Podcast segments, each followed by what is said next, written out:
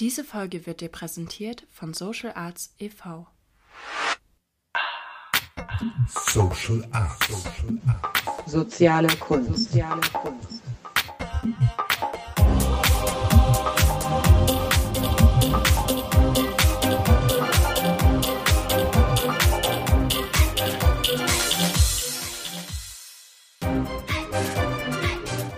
Soziale Kunst. Hallo und willkommen zum Podcast Soziale Kunst. Wir beschäftigen uns in diesem Monat mit dem Thema der Wirtschaft. Und ich habe heute zu Gast im Podcast Evgeny Kuris aus Berlin. Hallo Evgeny. Hallo. Evgeny, ich würde dich gerne erst fragen, weil im Zentrum eigentlich von allen Aktivitäten steht immer die Person. Wer bist du beziehungsweise was hat dich eigentlich zur Wirtschaft gebracht? Du bist ja intensiv und tief in der Wirtschaft drin. Was hat dich dein Leben in diese Richtung gebracht?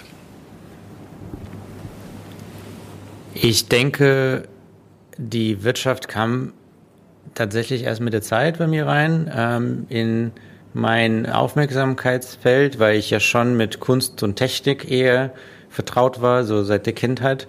Und die Krisen, die ich in verschiedenen Unternehmen erleben durfte, angefangen zum Beispiel mit dem Pleitegehen von einem Label, wo wir mit meiner Band damals äh, gesigned waren, das war ja eigentlich das größte deutsche Independent-Label, hat mich dann diese Fragestellung gebracht, was denn da eigentlich los? Muss ich dann nicht mehr davon mit begleiten und verstehen und dann bin ich ja in diese Unternehmensberatungswelt gegangen, um das nochmal besser zu erforschen und dann später in die Selbstständigkeit, um dann auch irgendwie gestalterisch äh, zu wirken. Aber ich glaube, dass die, äh, dass die Wirtschaft für mich immer größere Bedeutung in der letzten Zeit erlangt hat, äh, hat damit zu tun, dass unser System schlicht und ergreifend äh, sehr stark damit verbunden ist und das kaum zu trennen ist, wenn man äh, irgendwie Gestaltungskraft in der Gesellschaft entfalten will. Mhm. Kannst du noch ein bisschen mehr sagen, also woher du kommst? Berater hast du eben gerade so in einem Wort gesagt. Also du warst ja schon auch tief drin in den Sachen. Kannst du das noch ein bisschen konkretisieren? Klar, gerne. Ähm, Im Prinzip äh, habe ich drei Stationen so in meinem Leben äh, äh, erlebt, äh, im Berufsleben, ähm, nachdem ich, äh, ich bin in Russland geboren und dann nach Deutschland quasi, ähm, um da jetzt ganz äh, den Kontext zu setzen, äh, gekommen ist, hast also mit dem eigentlichen System wenig am Hut, weil in Russland gab es damals keine Marktwirtschaft. Ähm, daher hatte ich das richtig nach dem Studium ähm, ähm, richtig erlebt, äh, als Musiker ähm, diesen Zugang äh, zur Wirtschaft erstmal sehr intuitiv bekommen. Äh, und dann bin ich ähm, nach dem Studium in die Beraterwelt, also bei einer der großen äh, Strategieberatungen, ähm, eben nach dieser äh, Krise des Labels und bin dann mehrere Jahre in sehr viel große Transformationen, ähm, Banken, Medienunternehmen involviert gewesen, ähm, wirklich große Konzerne ähm, und ähm, habe dann eigentlich nach Innovation oder nach, ähm, ähm, nach vielen, ähm, ich glaube, nach, nach viel mehr äh, radikalen Innovationen gesucht, äh, habe das dann nicht gefunden und bin dann nach einigen Jahren ähm, nach Berlin gezogen, äh, dann in die Startup-Welt. Das war so die dritte Phase. Habe dann äh, selber ein Unternehmen gegründet, äh, dann, wie es immer so ist, dann äh, Risikokapital aufgenommen über eine Million und dann das erfolgreich erstmal ausgegeben, bis dann nicht die nächste Krise kam. Und äh, so habe ich dann, glaube ich, die Wirtschaft richtig äh, von innen äh, erfahren dürfen. Und irgendwann mal 2017 habe ich mich dann hingesetzt äh, und äh, überlegt, was genau läuft denn da eigentlich schief, ähm, was mir irgendwie intuitiv, egal wo ich jetzt hingegangen war, ob das jetzt Kunstwirtschaft war oder Konzernwirtschaft war oder eben Startup-Wirtschaft war, irgendwie kam mir das ähm, nicht vor, als ob dieses System so äh, funktioniert, wie ich intuitiv fürs richtig halte und dann angefangen, so tiefe Fragen zu stellen. Wie geht eigentlich Wirtschaften wirklich, äh, wenn man mit dem Wir beginnt?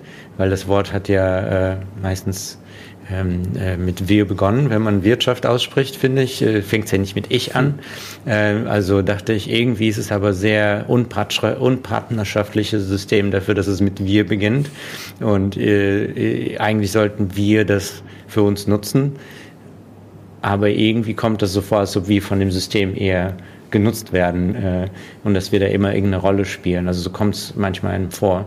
Und da habe ich mich gefragt, wieso ist das so und wie kann man da vielleicht ein besseres Wirtschaftssystem erschaffen und bin dann immer mehr in diese Richtung Mittelstand und Familienunternehmertum, also Kulturthemen in der Wirtschaft gekommen, weil äh, das wahrscheinlich der Grund war, hatte ich intuitiv das Gefühl, was äh, das ganze System so abstrakt gemacht hatte ähm, und weil man es eben gar nicht so mit Gefühl begreift, was da eigentlich passiert ähm, und dass es sehr komplex ist und so bin ich jetzt quasi in diese New Mittelstandsbewegung drin seitdem, seit 2017.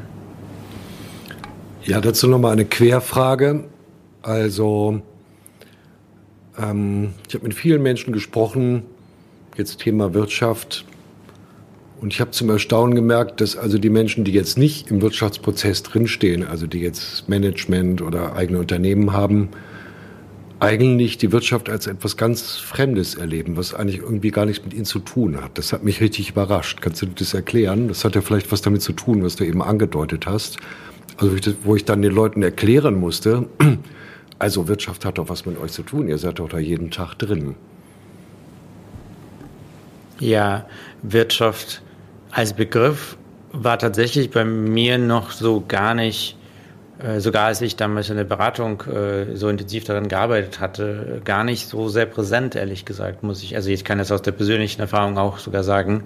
Ähm, und sogar als ich das Startup gegründet hatte, dachte ich eher so an so eine Idee der Wirtschaft, also irgendwie, ähm, dass man da irgendwie was macht, äh, eine Vision hat, äh, irgendwie mit Geld hantiert, aber irgendwie hat man so, vielleicht ist es sehr komplex, äh, vielleicht ist es einfach so dass man äh, gar nicht so diese tiefen Fragen stellt, was der Sinn äh, der Wirtschaft überhaupt eigentlich ist.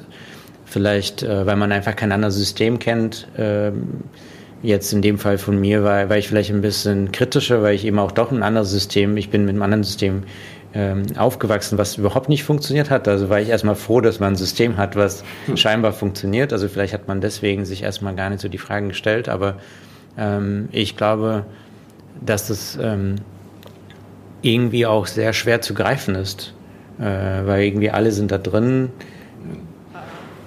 Aber wie soll man das dann verstehen? Ähm, ich glaube, deswegen hatte ich immer so die Intuition, das selber selber erleben zu müssen, damit ich das wirklich verstehen kann. Und dann äh, gerne in, in teilweise auch so in die Krisen gestürzt, äh, manchmal auch sogar vielleicht bewusst äh, um, um ein paar Wände äh, zu durchbrechen, damit man es richtig spürt, was das bedeutet. Und ich muss tatsächlich gestehen, ich kann es niemandem empfehlen, da so zu viel Wände durchbrechen zu wollen, weil als das, als man dann durch so Prozesse geht, dann werden einem alle Klauseln von solchen Verträgen dann sehr bewusst und man muss es nämlich nicht alles selbst erleben. Äh, man kann es auch erstmal versuchen, äh, irgendwie auch intellektuell nachzuvollziehen, sagen wir mal so. Aber so bin ich irgendwie gestaltet gewesen, und habe dann seitdem äh, versucht, ähm, immer mehr äh, natürlich irgendwie Interesse äh, für dieses Thema auszuleben und auch es hat mich einfach immer mehr interessiert, warum ist das so? Ähm, und das kam bei mir eben durch diesen äh, durch gefühlte Krisensituationen. Äh, davor war das ein sehr abstrakter Begriff und man dachte dann eher an so Einnahmen oder Geld oder hm. materiellen Wohlstand. Also man hatte da gar nicht so den Wirtschaftsbegriff im Kopf, sondern eher so, ja, man braucht ja irgendwie das alles zum Leben, sonst wie soll man denn sonst leben? Das ist so ein bisschen, glaube ich, die Vorstellung gewesen, ja. Also dann ist es so wie bei vielen Dingen, dass man eigentlich ständig damit zu tun hat, aber eigentlich gar nicht weiß, was man da vor sich hat.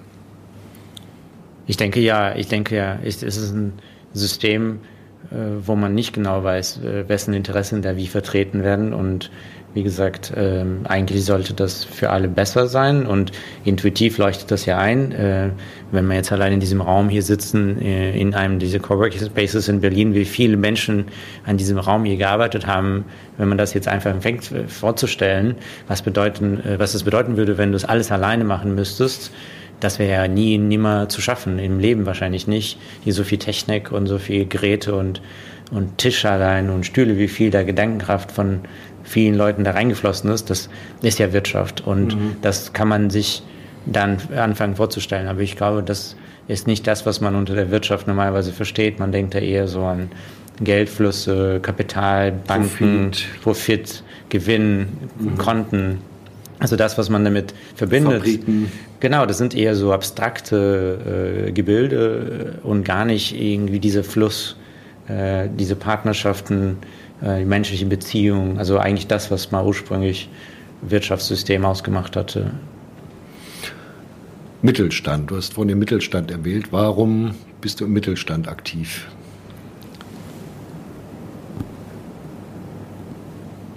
Mittelstand für mich hält unser System äh, zusammen.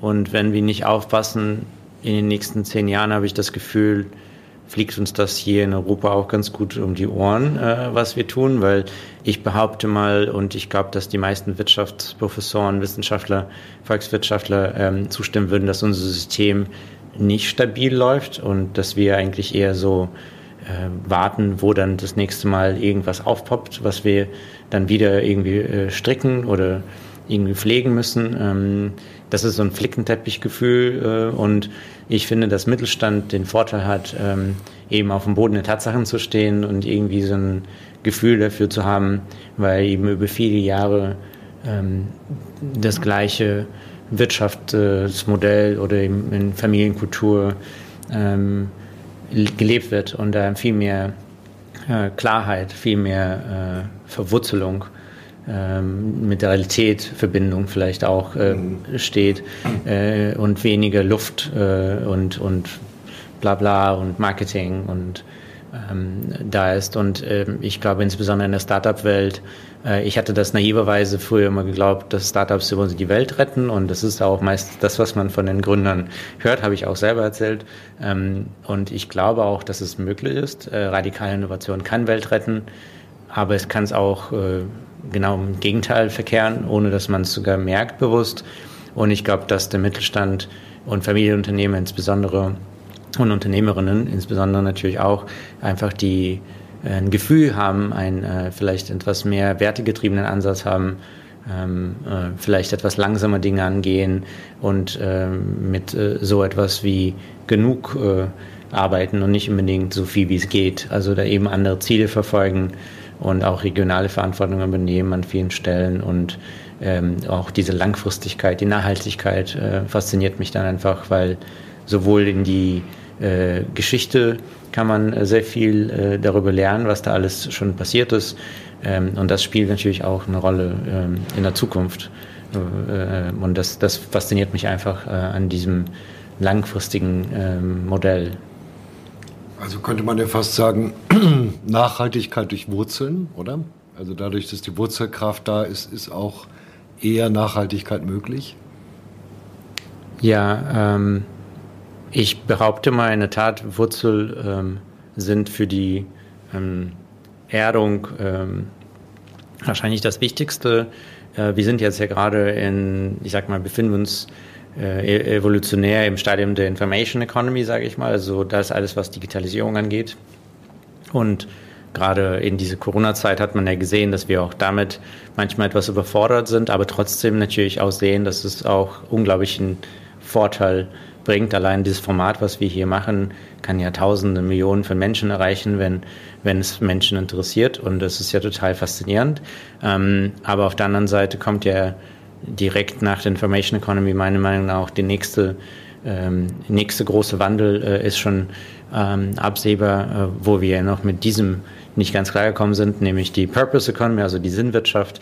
Zumindest behaupte ich das sehr, dass es äh, ganz, ganz wichtig ist, äh, wenn man jetzt als Unternehmen sich in der Zukunft auch immer noch ähm, als relevant erweisen soll, sich damit zu befassen, ähm, warum man überhaupt ähm, relevant war und ist. Und diese Verwurzelung hat einen massiven Wert in, in so einer Diskussion, weil es auf einmal eine Kulturdiskussion ist, äh, wenn also Technik und äh, Algorithmik oder Anzahl von Menschen und das Land, äh, wenn das alles nicht mehr der Grund ist, warum man vertraut oder gewinnt in einem Markt, dann gewinnt eben diese Kulturkomponente eine größere und größere äh, Rolle. Und ich glaube, das, äh, das, werden, das werden wir in den nächsten Jahren sehen, äh, dass sich auch Kaufverhalten der Leute äh, dementsprechend anpassen werden und man vielleicht etwas äh, versucht darauf zu achten, dass die Balance zwischen ähm, Sinn und, und Preis und äh, Impact, also Nachhaltigkeit des Ganzen irgendwie besser wird. Äh, ich bin da sehr optimistisch, was das angeht. Äh, da gibt es auch andere Meinungen zu, aber ich tue ja auch was dafür. Insofern darf ich, finde ich, optimistisch bleiben. Ja, super. Das hat jetzt fast schon die nächste Frage beantwortet. Ich wollte dich nämlich gerade fragen, ich habe vor vielen Jahren, habe ich mal zwei Leute aus der Alternativwirtschaft gefragt, kann man eigentlich äh, in der Wirtschaft erfolgreich sein, ohne ein Arschloch zu sein? Dann haben die beide kurz nachgedacht und haben gesagt, nein. Das ist ja auch der Ruf, der, sagen wir mal, bei den Leuten außerhalb der Wirtschaft, gerade jetzt Künstlerszenen, ähnliche Szenen, die der, die der Wirtschaft anhaftet. Das wäre also dann durch diese nächste Herausforderung Purpose-Ökonomie, ne, also man dann in die Frage kommt, wozu eigentlich und wer bin ich eigentlich da drin gelöst, oder? Das wäre unser Gedanke. Nun, der Teil, der herausfordernd ist natürlich, dass es nicht mehr alleine geht. Das heißt, äh, es wäre jetzt naiv zu sagen, ähm, dass das eine einfachere Idee ist. Das ist eine sehr komplexe Idee, die fordert uns nochmal komplett äh, heraus, finde ich. Und das ist ja auch das, warum das Thema Wirtschaft nicht mehr so wegzudenken ist, in diesem Sinne als äh, als ein Begriff oder als ein Entwicklungsthema, äh, weil man eigentlich tatsächlich als Wirtschaft neu denken muss. Und ähm, man sagt ja immer so New äh, zu allem, was man neu denkt heutzutage. Das ist sehr, sehr populär geworden, über New Economy, New Work und, äh, und alles mögliche New zu sprechen. Aber nun, New Economy hat jetzt nicht wirklich die Wirtschaft neu gedacht, sondern ähm, hat jetzt vielleicht eher nur neue Technologie reingebracht und neue Geschwindigkeit, in der die alten Systeme, die schon jetzt damals nicht funktioniert hatten, immer sie beschleunigt haben. Das heißt, die eigentliche New Economy haben wir ja noch nicht. Und ich glaube, genau diese Erkenntnis äh, leuchtet immer mehr Leuten ein. Ähm, ich bin ähm, neben diesem New Mittelstand wiederum New äh, Mittelstandbewegung äh, natürlich auch viel mit Zebras in Kontakt und Zebras sind zwar auch Tiere, aber man bezeichnet jetzt in dem Fall tatsächlich äh, ein Konzept, äh, was in Amerika geprägt worden äh, war, ähm, eine Art ähm, Konzept äh, für, für ein Startup, was eben nicht nur Wachstum verfolgt, sondern Balance. Deswegen, Zebra ist ja ein gestreiftes Wesen und äh, Zebras äh, sagt man Dazzle, also die, die, die sind in so Grüppchen unterwegs und äh, mögen das ganz gerne, äh, sozial zu sein. Und ähm, genau dieses Bild ist äh, eigentlich das Gegenbild von dem Unicorn, also dieses Startup-Bild, was immer äh, eins, äh, also diesen magischen Unicorn-Charakter trägt und äh, über alle gewinnt. Ähm, und ich glaube, das geht natürlich nur, wenn man an diese Purpose Economy äh, glaubt, äh, dass das äh, geht nur dann, wenn Menschen zusammenarbeiten. Das heißt, auch Unternehmen zusammenarbeiten und man eben ähm, viel mehr daran denkt, ähm, was genau bedeutet das, wenn ich jetzt mein Geschäft so aufstelle, ähm, es gibt ja eben ganz tolle neue Bewegungen, Circular Economy, also diese ähm, ja, ähm, die Kreisläufe in der Wirtschaft wirklich auch zu suchen und Geschäfte darauf bewusst aufzubauen, ähm, von der Natur auch zu lernen, weil Natur kann es extrem gut. Kreislauf Wirtschaft ist eigentlich das, was Natur ausmacht. Da gibt es überhaupt nichts, was da weggeschmissen wird. Es wird immer irgendwie wiederverwendet.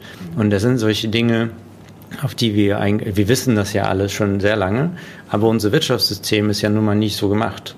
Das heißt, wir müssen jetzt dafür sorgen, dass wir da die Verantwortung dafür wirklich äh, an uns nehmen und sagen, naja, das Wirtschaftssystem gestalten wir ja ähm, für uns äh, und alle tragen damit gemeinsam die Verantwortung dafür, dass das auch äh, in Summe gut funktioniert. Und ich glaube, das ist die größte Herausforderung so der nächsten Jahre, das zu realisieren, wie man mit so vielen Menschen in den Gestaltungsprozess kommt. Das ist ja wirklich äh, mit ein paar Geschäftspartnern schon schwierig genug. Ja? Also das ist, glaube ich, echt herausfordernd. Aber die Idee ist toll. Also man wird da wahrscheinlich nie hinkommen. Evgeny, vielen Dank. Also ich glaube, es ist jetzt schon gelungen, die, die sozialkünstlerischen Blick, also den gesellschaftsgestalterischen Blick auf die Wirtschaft echt zu öffnen. Also finde ich, da sind jetzt viele anregende Dinge drin. Ich würde dich jetzt noch gerne drei spontive, spontane Fragen zu dir geben. Erste Frage, was inspiriert dich? Die Entwicklung. Zweite Frage, wer ist dein Feind? Ich selber. Dritte Frage, wo siehst du dich in der Zukunft? Ich. Hm. Evgeny, vielen Dank.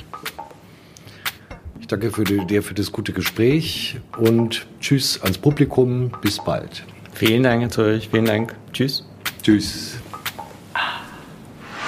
Diese Folge wurde dir präsentiert von Social Arts e.V.